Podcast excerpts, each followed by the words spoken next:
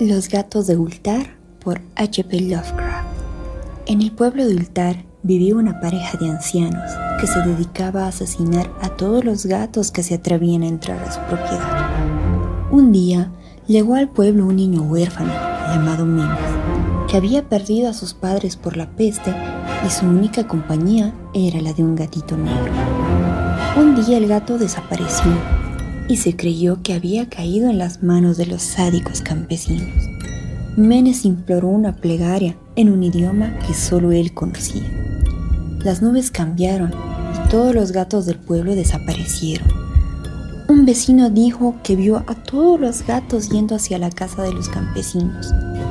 Al día siguiente, todos los gatos del pueblo volvieron a sus casas y se empezó a echar en falta a los dos campesinos matagatos. Cuando fueron a buscarlos, solo encontraron dos esqueletos, sin una pizca de. ¿Se habían tomado los gatos su venganza? Desde entonces, el ultar está prohibido por ley matar un gato.